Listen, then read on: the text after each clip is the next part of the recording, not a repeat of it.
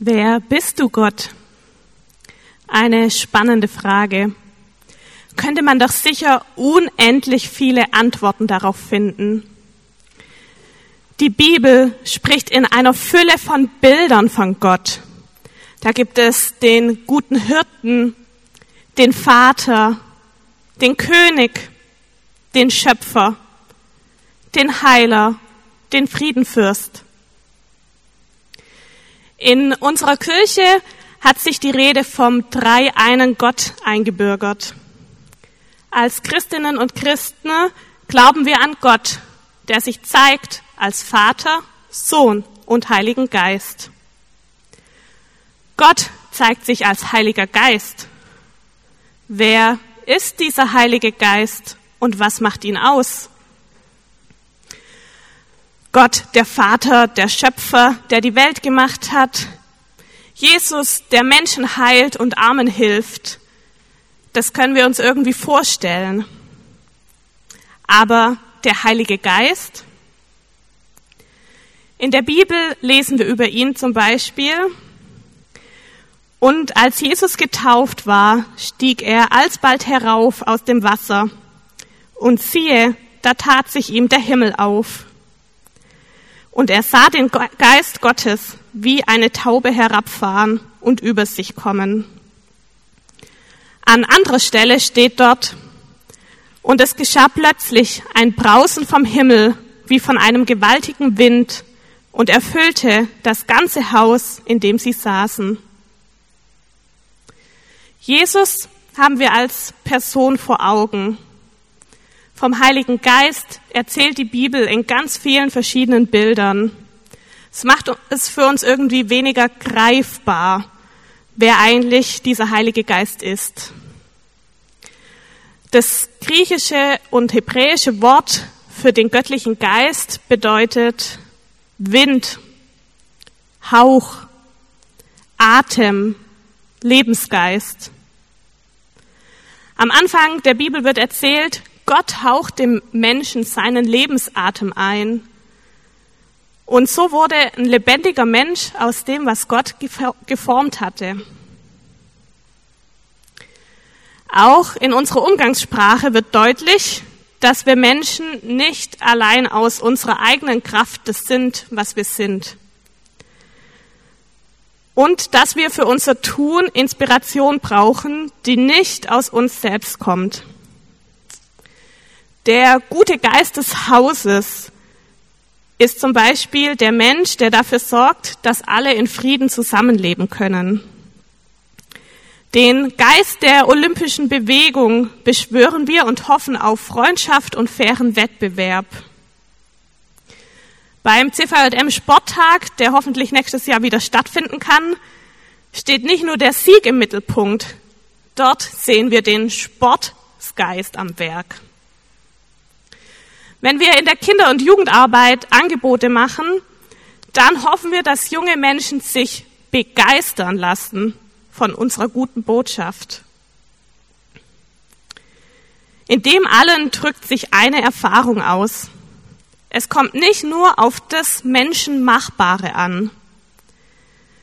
Wir spüren, an vielen Stellen geschieht mehr, als sich irgendwie mit nüchternen Worten fassen lässt. Da ist etwas am Werk, da ist jemand am Werk. Wir sagen Geist dazu. Wir gebrauchen ein Bild, weil wir es ohne Bild nicht richtig fassen können. Was heilig ist, gehört Gott. Wir glauben also daran, dass Gott in unserem Leben am Werk ist, durch seinen Heiligen Geist.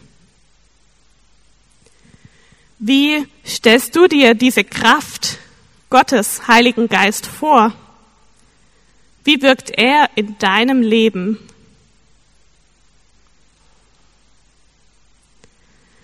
Ich glaube, wenn wir von Gott reden und wie wir ihn uns vorstellen, ist es so ähnlich wie mit einem Puzzle. Sehe ich nur ein Puzzleteil, kann ich auch nur einen kleinen Aspekt von ihm erahnen. Wir müssen viele kleine Puzzleteile zusammensetzen, um mehr zu erkennen. Wenn wir jetzt alle hier in der Kirche wären, würde ich euch deshalb einladen, euch auszutauschen über eure Gedanken und Ideen, wie der Heilige Geist sein kann für euch. Weil das jetzt aber leider nicht möglich ist, habe ich mich in meinem Bekanntenkreis umgehört und dort gefragt, wie stellst du dir den Heiligen Geist vor? Wie wirkt er in deinem Leben? Dort sagen die Menschen über ihn, er kann Unmögliches möglich machen und kann da wirken, wo man es nicht direkt erwartet. Oder der Heilige Geist ist ein Kämpfer und zugleich ein Schutzschild. Der Heilige Geist ist wie der Wind, der einem Drachen Aufschwung gibt. Der Heilige Geist ist für mich mein Glauben, der in mir wirkt, der uns hier auf der Erde untereinander verbindet. Lauter Puzzleteile. Auch im heutigen Predigtext können wir ein Puzzleteil, einen weiteren Aspekt von Gott als Heiligen Geist erkennen. Wir hören aus 2. Korinther 3, die Verse 1 bis 6 und 17 nach der Basisbibelübersetzung. Fangen wir jetzt schon wieder damit an, uns selbst zu empfehlen? Brauchen wir etwa, wie gewisse Leute, Empfehlungsschreiben von euch oder an euch? Unser Empfehlungsschreiben seid doch ihr.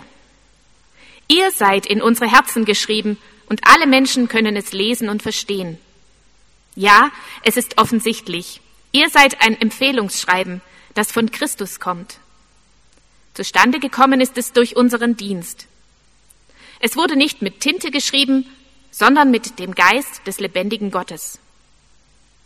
Es steht auch nicht auf Steintafeln, sondern in den Herzen der Menschen. Diese Zuversicht haben wir durch Christus. Sie gilt auch gegenüber Gott. Von uns aus sind wir dazu gar nicht fähig.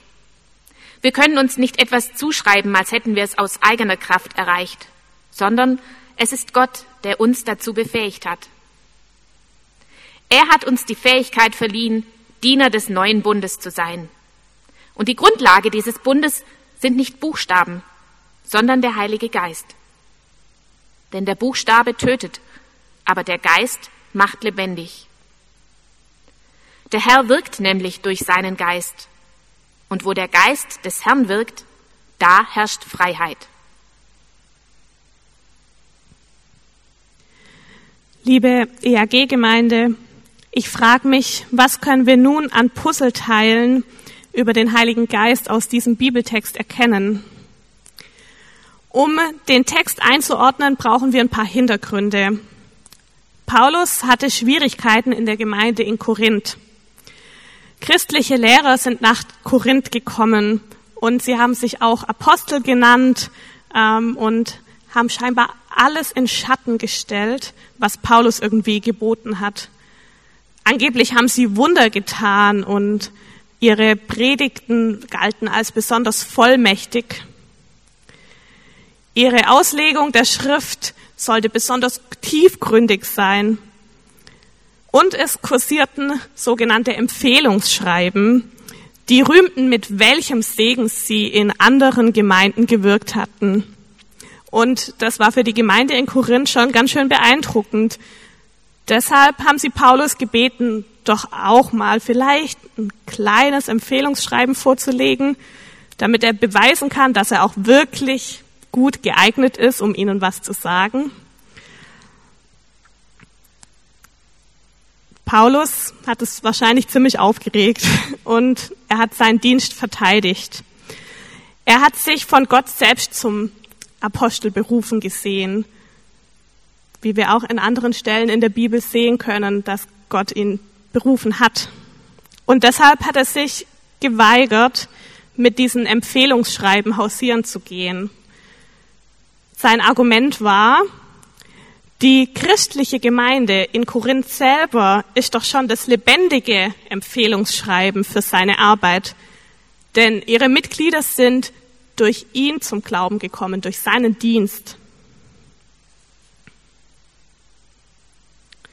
Wofür die Gemeinde in Korinth beispielhaft mit ihrem lebendigen Glauben steht, ist nicht schwarz auf weiß lesbar. In Bibeltext steht, es wurde nicht mit Tinte geschrieben, sondern mit dem Geist des lebendigen Gottes. Denn es ist nicht der Verdienst von Paulus, wenn Menschen zum Glauben kommen. Er weist mit seinem Handeln auf Gott hin. Denn Gott ist es, der durch ihn wirkt mit seinem lebendigen Geist. Und dieser lebendige Geist befähigt ihn, seinen Dienst zu tun.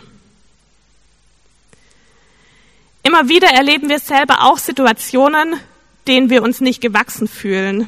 Ich glaube, für Paulus muss es eine schier unendliche Aufgabe gewesen sein, die vor ihm lag. Wenn man sich nur vorstellt, wie viele Länder es gab, die noch nichts von Gottes Botschaft gehört hatten, vom Evangelium. Und nicht nur das, also auch in den einzelnen Gemeinden gab es ja so viel zu tun. Gottesdienste feiern, die Leute anleiten, dass sie vielleicht irgendwann selber die Gemeinde leiten können, mit den anderen Gemeinden in Kontakt bleiben als Brief über Briefe oder sowas. Ähm, Organisationsformen musste man finden, aber auch musste Paulus erstmal für sein eigenes Essen sorgen, irgendwie seinen Lebensunterhalt verdienen. Dann hat er um Spenden gebeten für Notleidende. Also wenn ich mir diese Aufgabe vorstelle, das ist ja eigentlich wie so ein Berg, den kann man sich gar nicht, da weiß man gar nicht, wo man anfangen soll. Ich frage mich manchmal echt, wie er das alles gemacht hat. Aber Paulus hat nicht aufgegeben und mit kleinen Schritten begonnen. Durch unseren Glauben schenkt Gott uns schon jetzt ein Leben in Gemeinschaft mit ihm.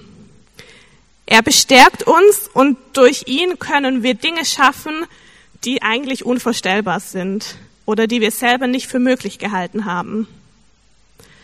An einer anderen Stelle im Philipperbrief schreibt Paulus, ich bin allem gewachsen durch den, der mich stark macht. Der Bibelvers, der liegt mir auch persönlich am Herzen, ja, nach einem Jahr Freiwilligendienst in der Slowakei und dann meinem Studium an der EH in Ludwigsburg, wo ich ganz viel über Kirche, Theologie, Diakonie, Jugendarbeit und so gelernt habe, wurde ich in einem Gottesdienst als Diakonin der Landeskirche eingesegnet. Und da wurde mir eben dieser Bibelspruch auch ähm, zugesprochen aus dem ähm, Philipperbrief. Allem gewachsen aber sicher nicht aus eigener Kraft, sondern durch den, der mich stark macht. Immer wieder ruft mir dieser Vers neu in Erinnerung, dass ich Herausforderungen, und ich glaube, die hat jeder im Leben genug, dass ich die aber nicht alleine meistern muss. Anfang des Jahres habe ich in der alten Pflegeheimseelsorge einen Corona-Ausbruch miterlebt. Das war nicht einfach für mich. Ich bin eigentlich ganz neu in dem Arbeitsfeld und habe davor auch noch nie im Arbeitskontext irgendwie sterbende Menschen begleitet. In dieses Heim zu gehen und nicht zu wissen, was kommt da auf mich zu, bin ich dem gewachsen, finde ich die richtigen Worte, werde ich mich mit Corona anstecken, zu wissen, dass ich in dieser Situation nicht alleine bin und dass nicht ich diejenige bin, die dort wirkt, das hat mir gut getan und mich getröstet. Ich habe mich tatsächlich getragen gefühlt in dieser Zeit, vor der ich eigentlich totale Angst hatte. Und ich wusste an ganz, ganz vielen Stellen, dass die Worte, die ich sage, dass die Intuition, was ich jetzt vielleicht tun kann, dass es nicht aus mir alleine rauskommt, sondern dass da jemand mit da ist. Gott, der Heilige Geist, ein Mitgeher, ein Begleiter, ein Schutzschild, ein Tröster, lauter Puzzleteile. Der Heilige Geist berührt unser Herz. Das, was irgendwo aufgeschrieben ist, wird für mich erst relevant, wenn es auch mein Herz berührt. Das macht einen riesengroßen Unterschied. Gott redet nicht mit Buchstaben. Gottes Wort wird lebendig durch Jesus Christus. Die Buchstaben, das was im Neuen Testament, in den Evangelien, in der Bibel, in den Briefen aufgeschrieben ist, geben Zeugnis von ihm als dem Wort Gottes. Das Wirken Gottes kann nicht oder nur unzulänglich irgendwie schriftlich festgehalten werden. Deshalb bitten wir auch, wie in diesem Gottesdienst, um den Geist Gottes, dass uns dieses Wort persönlich berührt und anspricht. Paulus macht sich nicht abhängig von dem, was andere Menschen denken. Seine Qualität als Christ ist nicht abhängig von dem, was andere Christinnen und Christen für gut heißen. Für Gott ist nicht relevant, welche Kompetenz er mitbringt oder was er leistet. Im Bibeltext steht, der Herr wirkt nämlich durch seinen Geist und wo der Geist des Herrn wirkt, da herrscht Freiheit. Und darauf kommt es für mich an, dass wir unsere Herzen öffnen und Gott wirken lassen. Wenn wir uns von diesem Geist anstecken lassen, müssen wir nicht ängstlich versuchen, bestimmte Normen zu erfüllen, sondern können in großer Freiheit tun, was unseren Mitmenschen und Mitgeschöpfen dient und Gott ehrt. Und selbst wenn uns Fehler unterlaufen, müssen wir diese nicht ängstlich vertuschen, sondern können sie eingestehen, weil wir wissen, dass wir sie an Jesus abgeben dürfen. Zum Abschluss lese ich ein Gedicht, das vielleicht auch ein Gebet sein kann. Ich möchte gern frei sein von meiner Angst, gegen den Strom zu schwimmen, damit ich tun kann, was recht ist. Ich möchte gern frei sein von Zwang, damit ich auch den anderen sehe.